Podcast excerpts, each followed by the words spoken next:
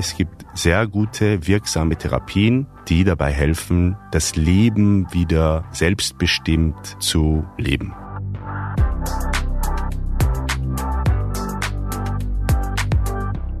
Willkommen zu Smarter Leben. Ich bin Lenne Kafka und diesmal sprechen wir darüber, was Menschen mit Zwängen helfen kann. Zu Gast ist der Facharzt für Psychiatrie und Psychotherapie Amir Yassari. Zwei bis drei Prozent der Bevölkerung in Deutschland leiden im Laufe ihres Lebens an einer Zwangsstörung. Die Krankheit betrifft mehr als zwei Millionen Menschen, Frauen wie Männer gleichermaßen. Betroffene leiden darunter, bestimmte Gedanken und Handlungen wiederholen zu müssen, auch wenn die unsinnig erscheinen. Manche waschen sich extrem häufig die Hände. Andere verfangen sich in belastenden Gedanken oder sie müssen ständig kontrollieren, ob alles am richtigen Platz liegt. Als Oberarzt auf der Station für Angst- und Zwangsstörungen vom Universitätskrankenhaus Eppendorf hat Amir schon Menschen mit ganz unterschiedlichen Zwängen behandelt. Aber so verschieden die Symptome auch sein mögen, es bleibt dieselbe Erkrankung und die lässt sich in der Regel gut behandeln, wie er betont. Wie erkennen wir also, ob wir bloß eine schrullige Angewohnheit haben oder doch Zwänge? Was können Menschen tun, die unter ihren Zwangshandlungen und Zwangsgedanken leiden? Und wie gehen Angehörige sinnvoll damit um, wenn die Zwänge auch ihren Alltag beeinflussen? Darüber sprechen wir in dieser Folge. Amir, früher in der Fußballumkleide haben einige Mitspieler von mir immer einen bestimmten Schuh zuerst angezogen. Manche mussten vor jedem Spiel einen Pfosten berühren. Ich hatte auch ein halbes Jahr lang so einen Glücksanhänger im rechten Schuh. Der war flach, also tat nicht weh. Aber bis zu welchem Punkt ist sowas ein unbedenklicher Aberglaube und wann kippt es vielleicht in Richtung Zwang? Das ist eine ähm, schöne Frage, weil wir alle Tendenzen haben, in dem Augenblick, wo wir eine Funktionseinschränkung erleben, das heißt, wenn diese Tätigkeit, die Handlung oder der Gedanke uns davon abhält, Alltagsaufgaben zu erfüllen, in dem Augenblick müsste man darüber nachdenken, ob es schon ein Problemverhalten ist, also eine Störung, eine Störung des Denkens, des Fühlens und des Handelns. Und dann reden wir auch in erster Linie von Zwangsstörungen, die dann verschiedene Ausprägungen haben können. Das heißt, es ist einmal ein eine Funktionseinschränkung und dann geht damit einher auch ein erheblicher Zeitaufwand. Mhm. Sogar eine Stunde wäre schon zu viel. Also wenn ich einfach meinen rechten Schuh als erstes anziehen will, aber trotzdem der Ansprache des Trainers folgen kann, dann ist es unbedenklich. Aber wenn ich das sozusagen meine Gedanken auch vereinnahmt, das wäre dann etwas Bedenkliches sozusagen. Genau. Und wenn ich zum Beispiel gar nicht spielen kann, wenn ich den Schuh nicht richtig anziehe oder wenn ich das Bad nicht verlassen kann, wenn ich eine gewisse ritualisierte Handlung nicht durchführe, dann kann ich auch die Kabine nicht verlassen zum Beispiel, dann kann ich nicht an dem Spiel teilnehmen, dann kann ich mein Team nicht unterstützen und dann wird es zu einem Problem. Sind abergläubische Menschen auch anfälliger für Zwänge? Also der Aberglaube ist, hat einen kulturellen Hintergrund auch oder einen religiös-kulturellen Hintergrund. Wir wissen das ja von schwarzen Katzen, von rechts nach links dann gelingt. Diese Sachen, wenn sie einen nicht, also wenn sie nicht aufdrängend sind, diese Gedanken, dann ist alles in Ordnung. In dem Moment, wo sie sich aufdrängen und sie auch nicht verschiebbar sind oder wenn man äh, einen, keinen Widerstand leisten kann oder erfolglos Widerstand leistet, dann äh, sprechen wir wieder von in dem Fall Zwangsgedanken. Wir leben in so einer Zeit, in der eine große Aufmerksamkeit auf psychischen Problemen liegt, was ich total positiv finde. Manchmal gibt es mittlerweile auch so ein bisschen die Tendenz, zu Selbstdiagnosen kommen auch häufiger mal Menschen zu dir, die eigentlich gar nicht so ein Problem haben, die vielleicht wirklich einfach so eine Angewohnheit haben, eine schrullige oder so, wo aber noch gar nicht so ein echter Zwang vorhanden ist? Tatsächlich ist es so, dass die Zwangspatienten, also Patienten mit einer Zwangsstörung, sehr selten frühzeitig sich bei einem Psychiater oder Psychotherapeuten ob ärztlich oder psychologisch vorstellen. Die haben meistens große Ängste, über diese Gedanken zu reden oder sie möchten nicht ihre ritualisierten Handlungen preisgeben dann wird es natürlich im Familiensystem aufgefangen, solange das geht. Und meistens stellen sich dann diese Patienten mit der Komorbidität, also mit einer Nebendiagnose vor. Das ist dann meist für eine Depression. Weil sie sich dann zurückgezogen haben, weil, sich, weil sie schon so eingeschränkt sind in ihrem Verhalten. Genau, sie haben sich zurückgezogen, sozial, sie nehmen nicht mehr am Leben teil und dann beginnen auch diese, was man depressive Kognitionen nennt. Gedanken der Hoffnungslosigkeit, des Pessimismus, Perspektivlosigkeit und so weiter und so fort. Und die Einschränkung ist natürlich dann so stark, dass äh, diese Patienten dann schon in einem fortgeschrittenen Stadion der Zwangsstörung sich erst vorstellen und dann die Arbeit erst beginnt. Manchmal kann es sogar sein, dass man sich nur noch weiterhin wegen der Depression behandeln lässt und noch immer nicht über die Zwangsstörung gesprochen hat. Ab wann spricht man dann wirklich von einer Zwangsstörung? Genau, es gibt Kernsymptome einer Zwangsstörung. Einmal habe ich ja schon gesagt, das ist die Einschränkung im Alltag. Einmal ist es der Zeitaufwand, also wenn man äh, mehr als eine Stunde mit Handlungen oder Gedanken verbringt. Kann auch auf den Tag verteilt sein wahrscheinlich. Genau, auf den Tag verteilt insgesamt. Und dann muss es ja einen inneren Drang, also einen Zwang auslösen, etwas zu tun. Und was auch wichtig ist, dass diese Menschen schon verstehen, dass das ihre eigenen Gedanken sind. Das ist, das ist nichts Wahnhaftes. Sie denken nicht, dass sie von außen beeinflusst werden, sondern das sind ihre eigenen Gedanken, die impulsartig sich aufdrängen und darauf drängen, dass man was macht oder etwas prüft und sich beruhigt auch vor allem. Das wäre auch ein wichtiges Kriterium. Und schließlich ist es auch wichtig, dass der Patient oder dieser Mensch versteht, dass das sinnlos ist. Sehenden Auges macht man es zwar, aber man versteht, dass es nicht notwendig ist. Jetzt das zehnte Mal die Hände zu waschen ist nicht mehr ausschlaggebend. Du hast eben gerade gesagt, Menschen kommen oft sehr spät. Ich finde, Zwangsstörung klingt ja auch nicht schön. Das klingt sehr negativ, sehr krankhaft. Das will niemand haben. Inwiefern haben diese Menschen eine Störung oder stört sie einfach irgendwas im Alltag? Ja, genau. Diese Begrifflichkeit ist kontrovers. Es ist eine Störung, weil das, was man erlebt, einem im Denken, im Fühlen und im Handeln stört. Das ist die Störung. Diese Störung ist dann klinisch relevant. Das heißt, die muss behandelt werden. Und da gibt es verschiedene Behandlungsmethoden. Die Therapie der Wahl ist bei der Zwangsstörung die kognitive Verhaltenstherapie laut Leitlinie. Und natürlich kann man auch Erkrankungen sagen. Ich weiß nicht, ob das dann besser ist, ob man Störung mit Erkrankung auswechselt, aber es gibt zum Beispiel die Deutsche Gesellschaft für Zwangserkrankungen, die nennt sich so, die ist auch aktiv, äh, auch wieder bundesweit. Ob das dann vom Blickpunkt der Stigmatisierung oder der Entstigmatisierung besser ist, weiß ich nicht. Eine Störung möchte niemand haben, aber man ist ja gestört durch das, was man erlebt. Und das ist der Grund, warum man Störung sagt. Und ich habe eine Sache gar nicht erwähnt, die äh, natürlich maßgeblich ist, wenn wir von Störung reden. Die Menschen leiden ja darunter erheblich. Welche Zwänge sind denn eigentlich am meisten verbreitet? Was sind so typische Handlungen? Man kann es in Handlungen einteilen und in Gedanken. Und häufige Handlungen sind Waschzwänge zum Beispiel oder auch Ordnungszwänge, dass Sachen ordentlich sind.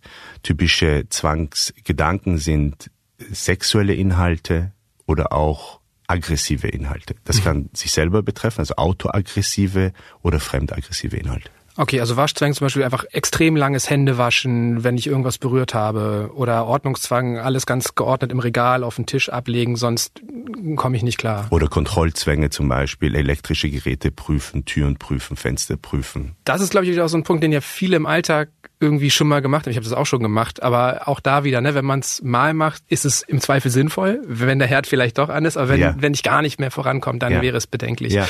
Gerade bei den Gedanken, wenn du jetzt sagst, das sind sexuelle Inhalte, aggressive Inhalte, besteht die Gefahr, dass aus diesen Gedanken auch Aktionen werden, Handlungen werden? Nein.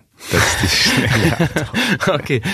Also eine sehr beruhigende, aber gleichzeitig. Ja, genau, eine beruhigende. Aber das, die Krux an der Sache ist, das beruhigt den Patienten nicht, sondern der Zweifel dran. Ich gebe mal Beispiele von sexuellen Gedanken wie die Angst davor, pädophil zu sein dann ist man zum Beispiel in der Straße und man geht an einem Kinderspielplatz vorbei, man sieht Kinder und dann kommt der Gedanke, hm, könnte ich pädophil sein. Und das macht Angst. Das darf nicht sein, das ist ja eine schreckliche Sache, pädophil zu sein, da sind wir uns ja alle einig. Und im Verlauf versucht diese Person jetzt zu prüfen, ob sie tatsächlich eine Art von Erregung oder Körpergefühl empfindet.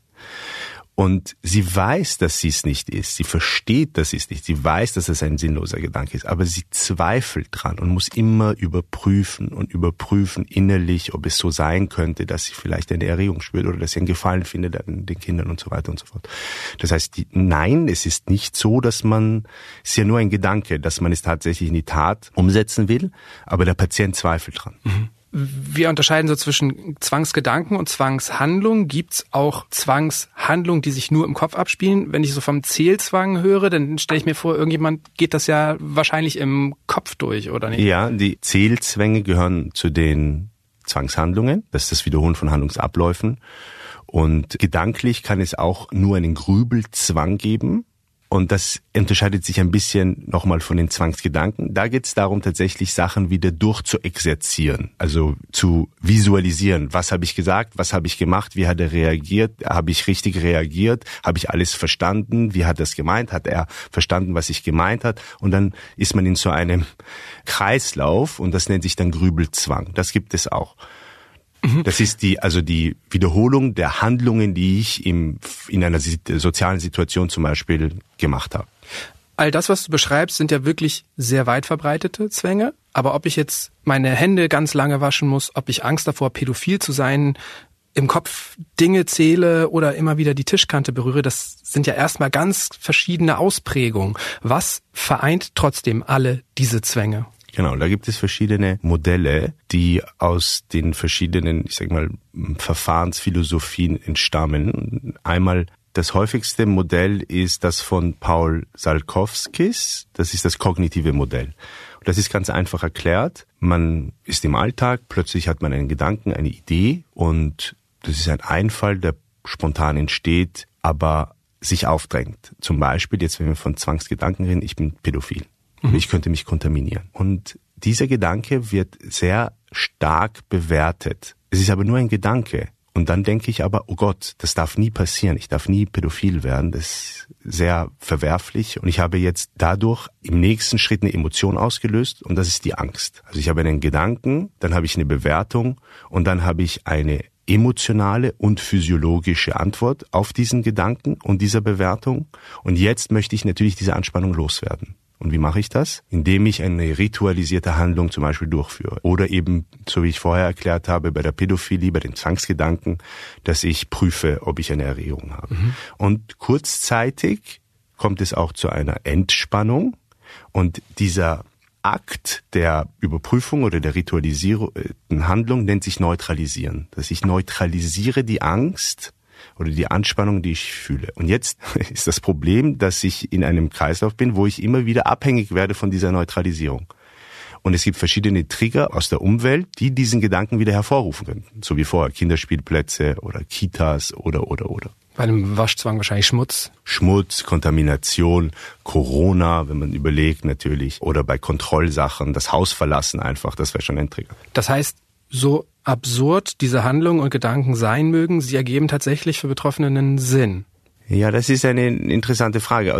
man muss noch mal Oder sie helfen. Könnte man ja, sagen, genau. Das wäre die Funktionalität. Das wäre, warum brauche ich das?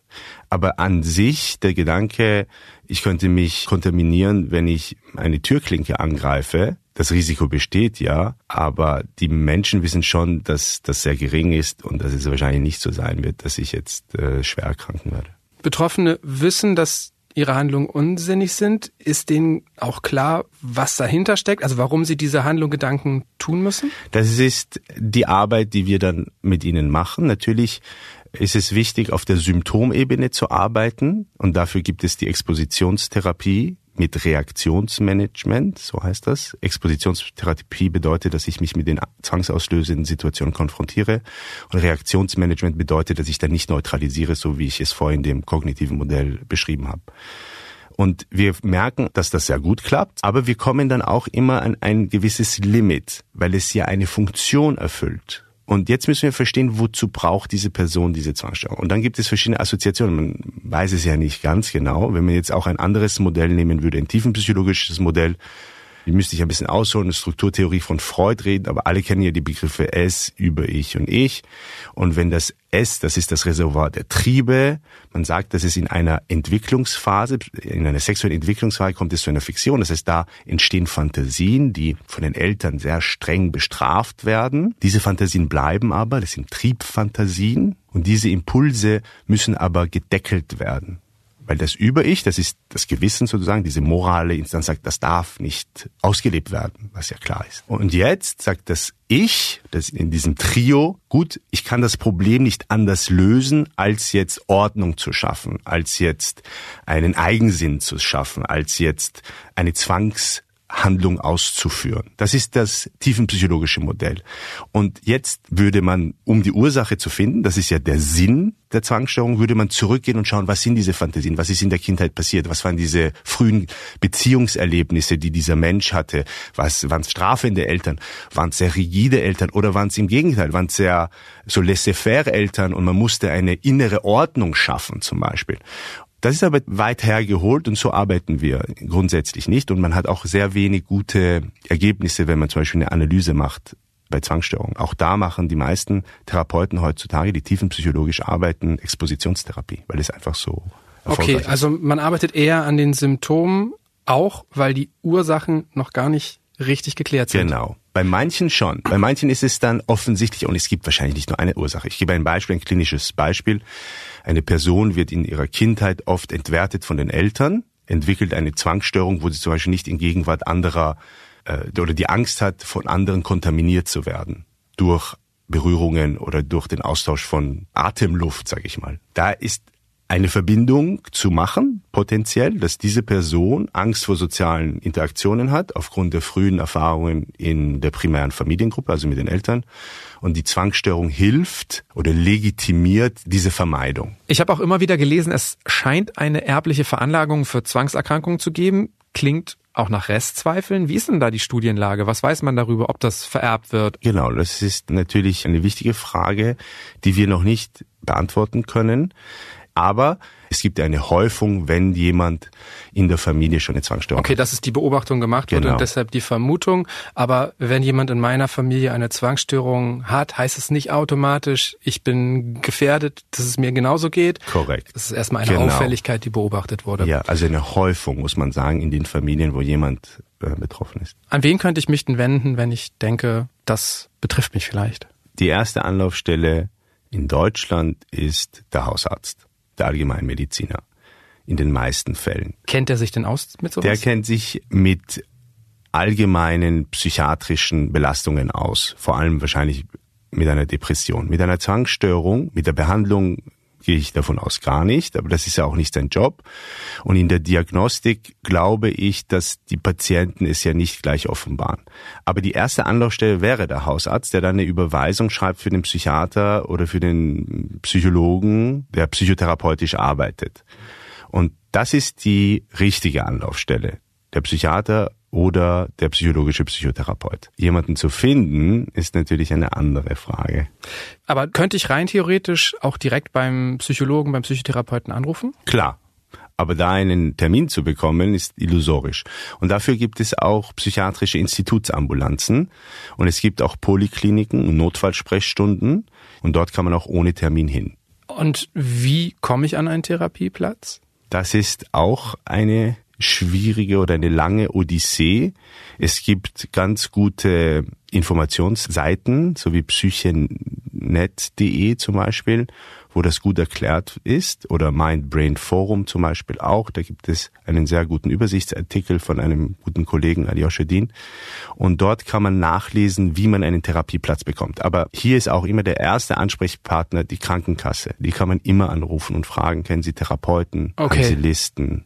Das wäre sicherlich gut. Das Erste, was man macht, ist, man ruft die Krankenkasse an. Das ist auf jeden Fall wichtig. Die haben meistens Listen. Und dann muss man durchtelefonieren. Man googelt dann die Therapeuten. Am besten man googelt jemanden, der wohnortsnah ist und ruft die an. Und dann kriegt man Absagen. Man sammelt am Anfang auf jeden Fall viele, viele, viele Absagen. Und wenn man viele Absagen gesammelt hat, dann hat man die Möglichkeit nach dem Kostenerstattungsverfahren einen Wahltherapeuten, also einen privaten Psychotherapeutin zu kontaktieren. Dafür muss aber nochmal die Krankenkasse ihre Bewilligung geben. Dann gibt es ein Erstgespräch zum Beispiel bei einem privaten äh, psychologischen Psychotherapeuten. Da schreibt er einen Antrag zur Dringlichkeit und dann gibt es noch andere Formulare, die die Krankenkasse möchte. Die, kann, die informiert dann einen, zum Beispiel einen Konsiliarbericht, wenn es ein psychologischer Psychotherapeut ist und so weiter und so fort. Und dann kann es sein, dass man trotzdem dieser Mensch nicht mit der Krankenkasse arbeitet, von dieser bezahlt wird, damit der im Versorgungsloch gelandete Patient dann auch therapeutisch behandelt wird. Ich habe mal nachgeschaut, laut der Deutschen Gesellschaft für Zwangserkrankungen steht für 8000 Patienten ein Therapeut zur Verfügung. Das ist wirklich verheerend. Wenn ich mir jetzt vorstelle, ich habe so einen dollen Leidensdruck auch und habe dann im Grunde nur die Chance, jetzt mir noch eine Odyssee aufzuheißen, immer wieder Absagen zu kassieren. Ich meine, wahrscheinlich geben doch viele Menschen schon vorher auf. Welche Alternativen gibt's vielleicht noch? Genau, das stimmt. Das heißt, das ist ein, vor allem wenn man schon belastet ist, eine Zumutung. Also die Alternativen, vor allem weil es wenige Spezialstationen für Zwangsstörungen jetzt in Deutschland gibt, könnte man sich in den Ambulanzen, in den entsprechenden Ambulanzen vorstellen und sich auf eine Warteliste setzen lassen für eine tagesklinische Therapie. Das bedeutet, man kommt morgens und geht am Nachmittag wieder nach Hause und schläft zu Hause oder einer vollstationären Behandlung. Es gibt auch Bücher wie Zwangsgedanken überwinden, ein Selbsthilfeprogramm. Die werden von manchen Fachleuten empfohlen, werden auch gut bewertet, aber ja, bis zu welchem Grad ist Selbsthilfe überhaupt möglich? Selbsthilfe ist natürlich ein wichtiger Punkt. Da steht auch die DGZ im Vordergrund. Die machen viele auch Zoom-Sitzungen jetzt heutzutage, aber bieten viel Information und Psychoedukation zu Zwangsstörungen an, auch für Angehörige. Also die Deutsche Gesellschaft für Zwangserkrankungen. Für Zwangserkrankungen, ja. genau. Da ist, Im Endeffekt muss man eine Expositionstherapie machen. Und die funktioniert auch nach Leitlinie wieder besser am Anfang Therapeuten, Therapeutinnen begleitet. Wenn Selbsthilfe, dann eher nachbereitend sozusagen. Habe ich dich richtig verstanden? Wenn Selbsthilfe, dann nachbereitend ja, vorbereitend auch, ist auch möglich. Aber wenn wir darüber reden, was ist wirksam, die dann kommen wir zurück auf die Verhaltenstherapie. Okay, wie genau läuft die ab? Kannst du das knapp beschreiben? Ja, also stellt man sich vor, man hat eine Kontaminationszwang und deshalb vermeidet man das Berühren von Oberflächen. Dann würde die Expositionstherapie darin bestehen, dass man mit der Therapeutin zum Beispiel, jetzt wenn wir von dem stationären Setting mal sprechen. Einfach nur, um es zu beschreiben. Dann geht man in einen, in die Küche, da gibt es ja eine Küche zum Beispiel, und dann fasst diese Person die Oberfläche an, die Arbeitsoberfläche zum Beispiel an, und soll sich dann nicht die Hände waschen. Mhm. Und natürlich ist das mit großer Angst verbunden, weil der Gedanke, dass das eine Kontamination auslösen könnte oder eine Krankheit auslösen ist ja weiterhin da. Aber man darf jetzt nicht neutralisieren, um diese Sorge und Angst zu reduzieren. Das ist Expositionstherapie mit Reaktionsmanagement. Und es wird wahrscheinlich gesteigert. Genau, es gibt sowas wie eine Angsthierarchie. Also die Patienten äh, nummerieren äh, ihre Anspannung. 100 ist die größte Anspannung und dann beginnt man meistens mit einem im mittleren Bereich. Das ist die klassische, sagen wir mal, Expositionstherapie. Es gibt jetzt mit dem Bergen-Programm, also aus der Stadt Bergen in Norwegen, einen kleinen Twist, weil es da nicht unbedingt immer um dass die emotionalen Zustand geht, also um die Angst, sondern es geht eher darum, was passiert gedanklich. Beruhige ich mich gedanklich oder nicht? Und das ist natürlich zum Beispiel, wenn ich in die Exposition gehe, die Oberfläche berühre, aber dann den ganzen Tag mit ausgespreizten Fingern herumlaufe, dann habe ich noch nicht losgelassen. Ja. ja dann habe ich noch immer Angst und ich vermeide noch immer auf eine Art und Weise. Oder wenn ich mir gedanklich dann denke, ach, macht ja nichts, in fünf Minuten werde ich mir ordentlich die Hände waschen. Das sind Beruhigungen und das ist dort, wo diese Gruppe eher den Fokus drauf setzt. Okay, du sprichst, glaube ich, von der Viertagestherapie. Die wird gerade bei euch am UKE in Hamburg erforscht. Was konkret ist da anders? Also vier Tage wahrscheinlich schon mal alles viel kompakter, viel schneller. Richtig, ist eine Intensivtherapie. Überfordernder aber auch. Genau, und das ist auch nicht für jede, das ist eine Subgruppe dieser Zwangspatienten und äh, die davon profitieren, das ist schon mal klar. Manche sind noch nicht in dem Stadion, es ist ja immer ein Prozess, ein psychotherapeutischer, dass sie bereit sind für die Expositionen. Das ist auch vollkommen in Ordnung, weil es ja ein Prozess ist. Und Patienten, die aber sich bereit erklären, die die Intention haben, die Absicht, jetzt das, wie sagen wir, Zwangsprojekt loszulassen und in die Welt hinauszugehen, selbstbestimmt zu leben, für die ist dieses Programm geeignet, weil es wie ein Bootcamp ist, in sehr, sehr kurze Zeit, acht Stunden Therapie am Tag und da geht's nur um Exposition. Wie gut ist schon erforscht, ob das auch langfristig wirkt? Also in Norwegen sehr gut erforscht, das gibt es ja schon seit zehn Jahren. Alle Zwangspatienten in Norwegen werden nur noch mit dieser Methode behandelt. Also da gibt es Daten, auch Langzeitdaten, die sind sehr gut. Und wir haben jetzt die ersten ungefähr 35 Patienten äh, durchgeschleust und wurden natürlich gefördert, weil das nicht tragbar ist, weil es ja eine 1 zu 1 Betreuung ist. Das heißt, jeder Wird nicht Patient, von den Krankenkassen bezahlt? Ne? Nein, ne? jeder Patient hat einen Therapeuten über vier Tage. Wir wechseln zwar mal Therapeuten, aber die Intensität ist ja sehr hoch. Und die Ergebnisse, die wir gemacht haben, natürlich alles dann auf Deutsch und wir haben es ja erst gelernt und natürlich unter Supervision sind auch schon sehr gut. Die Rückfallraten haben wir noch nicht, weil die Studie ist noch zu frisch. Ist noch zu frisch, genau. Aber die Zahlen in Norwegen sind sehr gut. Okay, also aktuell noch nicht für viele Menschen eine Option, weil es wird gerade erforscht, es ist noch sehr teuer. Glaubst du, es könnte langfristig eine Lösung werden, um dieses Patientenversorgungsproblem in den Griff zu bekommen? Genau, das ist unser Wunsch, dass das äh, nochmal von den Krankenkassen übernommen wird. Dafür müssen wir noch in die Vorleistung kommen und nochmal beweisen in einer randomisierten Studie, dass das besser ist zum Beispiel als das, was jetzt angeboten wird. Und für Zwangspatienten ist das sehr wenig. Also es ist auf jeden Fall ein Modell der Zukunft. Jetzt, ich bin selber Tiefenpsychologe und Verhaltenstherapeut und viele werden das, vor allem Tiefenpsychologen, werden das kritisieren, weil hier ist immer die Frage der Funktion. Jetzt ist das Symptom weg, aber ist das ursächliche Problem weg oder wie behandeln wir das? Trotzdem muss man ja sagen, auch wenn es etwas anderes gibt, zumindest ist das Symptom mal weg und man kann wieder in den Alltag Der hinein. Leidensdruck. Der Leidensdruck ist geringer. Genau. Das ist schon mal wichtig, dass nachher noch was folgen kann. Das müssen wir noch mal prüfen. Aber auf jeden Fall ist die, sind diese Formate schon zukunftsträchtig und zum Beispiel wird es auch für posttraumatische Belastungsstörungen in Holland zum Beispiel angeboten. Behandlung innerhalb von vier, fünf Tagen. Okay, also es könnte sich generell in der, in der psychologischen Be Betreuung, Behandlung damit was verändern künftig. ich denke schon. Wie weit kommen wir mit dieser Expositionstherapie auch bei Gedanken? Das ist dasselbe Prinzip. Das heißt, wir suchen die zwangsauslösenden Situationen. Wenn wir jetzt an aggressive, zum Beispiel autoaggressive Zwangsgedanken denken, weil darüber haben wir noch gar nicht geredet. Patienten haben zum Beispiel Angst, äh, im Treppenhaus vom zweiten Stock runterzugehen, weil sie die Sorge haben, sich runterschmeißen zu müssen. Oder sie haben Angst, Fenster offen zu halten. Und dann würde man das genauso machen. Die gehen ins Zimmer, machen das Fenster auf und stehen und sitzen da und schauen raus. Und die Gedanken, die kommen, die werden nochmal entweder laut berichtet zum Beispiel oder sie werden aufgenommen auch und wiederholt gehört, damit sich das normalisiert, dass der Gedanke, der so schrecklich und fürchterlich bewertet wird, seine Macht verliert. Das sind so Ansatzpunkte. Okay. Ist ja auch verbreitet, dass Menschen mit Zwängen, dass die mehrere Zwänge haben. Also dass sie auch eventuell Zwangsgedanken und Handlungen haben äh, oder ausführen. Müssen diese Zwänge einzeln behandelt werden oder äh, wie macht man das? Das macht man immer gemeinsam. Das ist das eine, das stimmt, dass es gemischt ist oft, Handlungen und Gedanken. Zum Beispiel habe ich den Gedanken, dass ich mich kontaminieren könnte, äh, wie und warum und dann google ich zum Beispiel. Das wäre dann die Handlung wieder. Das mischt sich. Und die Behandlung ist immer Exposition. Das heißt, angstauslösende oder in dem Fall zwangsauslösende Situation konfrontieren und nicht neutralisieren. In welchen Fällen würdest du auch Medikamente empfehlen?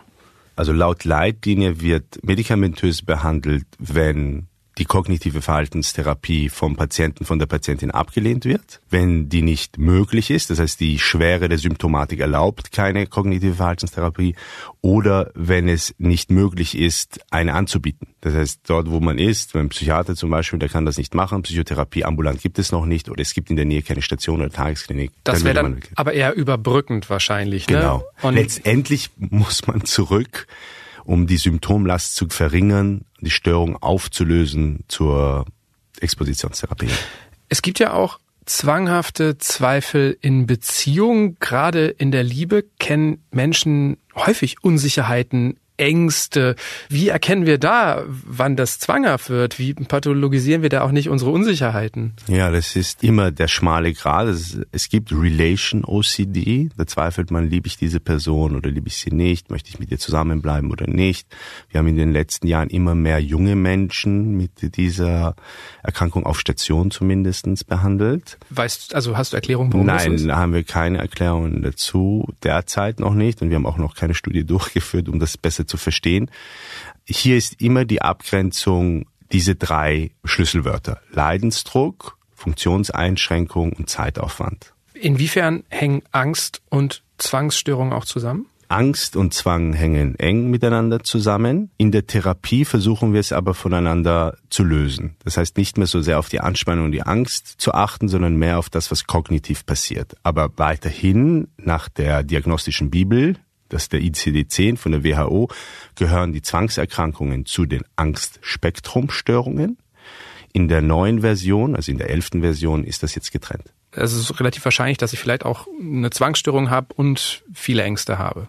Genau, also es gibt eine Nebendiagnose, die oft vergesellschaftet ist mit Zwangsstörungen. Das ist zum Beispiel die soziale Phobie, aber auch die generalisierte Angststörung. Das sind alles Angsterkrankungen neben der Depression. Fast sechs Stunden pro Tag verbringen Menschen mit Zwangsstörungen durchschnittlich mit Zwangsgedanken und circa viereinhalb Stunden mit Zwangshandlungen. Wie viel davon geschieht denn meistens im Verborgenen? Wie offensichtlich sind diese Erkrankungen? Aus der klinischen Erfahrung können Zwangsgedanken besser verborgen werden. Manchmal hat zum Beispiel jemand gegenüber dem Partner aggressive Zwangsgedanken. Die sind schon seit zehn Jahren zusammen. Der Partner hat noch überhaupt keine Ahnung und wurde nicht informiert. Zwangshandlungen sind schwer zu verbergen, weil sie auch so viel Zeit einnehmen. Und dann zum Beispiel, wenn man im Familiensystem denkt, jemand besetzt das Klo oder das Bad für mehrere Stunden, das führt natürlich zu Problemen oder auch der Verbrauch von Toilettenpapier oder von Wasser und so weiter und so fort. Das heißt, das kann man nicht verbergen und das Familiensystem muss dann natürlich da reagieren. Also für Außenstehende ist gerade bei Gedanken die Problematik nicht immer erkennbar. Wenn wir jetzt doch irgendwie das Gefühl haben, ah, meine Freundin, mein Partner, meine Eltern, meine Kinder, die haben sowas vielleicht. Wie sprechen wir Betroffene am besten darauf an, wenn wir eine Vermutung haben? Bei Kindern möchte ich nur sagen, dass das entwicklungspsychologisch ein Übergang sein kann, vor allem von Kindheit in die Jugend, um, weil die Welt so ein unsicherer Ort wird und man eine gewisse Sicherheit braucht. Ich selber kenne das auch aus meiner Jugend, dass man so magisches Denken hat zum Beispiel. Man hört eine Musik, dann wird es ein guter Tag und so weiter und so fort. Dass da erstmal ruhig bleiben, genau, abwarten. Genau, das vergeht in den meisten Fällen. Nicht überbetonen. Richtig. Bei allen anderen, also bei Erwachsenen, was können Angehörige tun? Und das ist natürlich eine ganz schwierige Frage, weil die Familien oft, um den Druck zu reduzieren, mitwirken. Und wir nennen das ein aufrechterhaltendes Verhalten. Das heißt, ich achte auch drauf, dass meine Straßenkleidung ausgezogen wird, bevor ich mich auf das Sofa setze oder die Ordnung, die in der Küche ist, halte ich mit ein. Ich verlege nichts oder ich verstelle nichts. Wenn ich jetzt so an Süchte denke, da gibt's ja sowas wie eine Co-Abhängigkeit. Da wird so ein Verhalten ja oft gedeckt oder indirekt mitgefördert. Kann sowas bei Zwängen auch entstehen? Also wenn wir uns in unserem Verhalten den Zwängen anpassen? Ich glaube, der Vergleich ist gut. Das heißt, wir wollen die Person nicht konfrontieren, und wir halten das Verhalten aufrecht. Die Konsequenz, würde ich sagen, ist vielleicht im Vergleich zur Sucht nicht so dramatisch, weil es ja körperlich auch zu Süchte können auch lebensgefährlich sein. Genau, lebensgefährlich. Zwangsstörungen sind es erstmal nicht. Ja, genau. Aber in welchen Fällen ist es vielleicht sinnvoll, sich anzupassen? Weil ich kann mir vorstellen, wenn ich irgendwie krampfhaft darauf einwirke, dass diese Zwänge unterbunden werden, kann das ja vielleicht auch die Zwangsstörung verstärken oder ein Problem für die Betroffenen sein? Ja, das ist so. Das heißt, das passiert oft, wenn man versucht, die zu unterdrücken, dann kommen sie stärker zurück. Die Angehörigen in der Regel entlasten die Betroffenen, indem sie ja mitwirken. Wenn sie dann mal das nicht machen, dann führt es zu Konflikten. Mhm. Und auch in der Therapie zum Beispiel, auf unsere, in unserem Bereich, laden wir immer die Angehörigen ein und informieren sie über die Erkrankung und auch, was sie tun können. Das ist wichtig. Und natürlich im Konsent mit den Betroffenen. Weil die müssen einverstanden sein, dass jetzt die Partnerin nicht mehr die Schuhe immer putzt oder wie auch immer, die Zwangshandlungen, die bedrohlich sind oder die Ängste da nicht mehr schürt. Was können Sie tun? Also Freundeskreis und Familie können ja eine Unterstützung sein. Was hilft Betroffenen? Motivieren, sich vorzustellen bei einem Profi, bei einer professionellen Hilfe, Beratung. Das kann egal wo sein. Die DGZ, wie gesagt, noch einmal. Dann natürlich auch ähm, könnte man sich in jeder psychiatrischen Institutsambulanz melden, auch ohne Termin, in der Notaufnahme, einfach äh, beim Hausarzt einen Kontaktpunkt im Gesundheitssystem schaffen. Okay, empathisch, aber direkt. Ja, schon. Letztendlich, Liebe kann auch schmerzen. Und ich glaube, dass es wichtig ist, dass man das Wohl dieses Menschen langfristig im Auge behält. Wann sollten Angehörige anfangen, wirklich sich zu schützen, also sich nicht anzupassen zumindest? Natürlich, wenn es dann lebensbedrohlich wird. Dann ist es klar, da muss man sich schützen. In welchem Fall könnte das denn sein bei einem Zwang? Zum Beispiel, wenn ich aus dem Nähkästchen sprechen würde, klinisch, dann hatten wir mal den Fall einer Mutter, die beim Windelwechseln auf der Kommode dazwischen immer Hände waschen musste. Und das ist natürlich eine gefährliche Situation für ein Neugeborenes, auch wenn es sich noch nicht bewegen kann, aber durch eine ruckartige, wie auch immer, dann darunter fallen kann. Durch irgendeinen Reflex oder so. Ja. Okay, das heißt, wenn ich als Angehöriger so etwas beobachte, dann muss ich eingreifen. Vor allem, wenn es Kinder betrifft. Das ist, also Kindswohlgefährdung kann es geben, wenn zum Beispiel Kinder übermäßig gewaschen werden oder geduscht werden oder mit Desinfektionsmittel behandelt werden oder zum Beispiel eingeschränkt werden, nicht raus dürfen. Das sind wenn man will, bedrohliche Situationen. Kann es auch sein, dass bei den Angehörigen selbst ein Leidensdruck irgendwann entsteht? Auf jeden Fall. Die Angehörigen leiden natürlich darunter auch, ja. Was passiert, wenn Betroffene sich gar nicht Hilfe holen? Also das Risiko ist doppelt. Einmal ist es schwieriger, diese Menschen, wenn sie sich dann vorstellen, zu behandeln. Und es kann natürlich auch sein, dass diese Menschen auch dann in ihrer Verzweiflung sich das Leben nehmen. Also weil da wieder dann sozusagen diese Komorbidität vorhanden ist, eventuell eine Depression sich schon entwickelt hat. Genau, das kann der Grund sein. Und dann ist es meistens, wie du sagst, soziale Isolierung. Ja.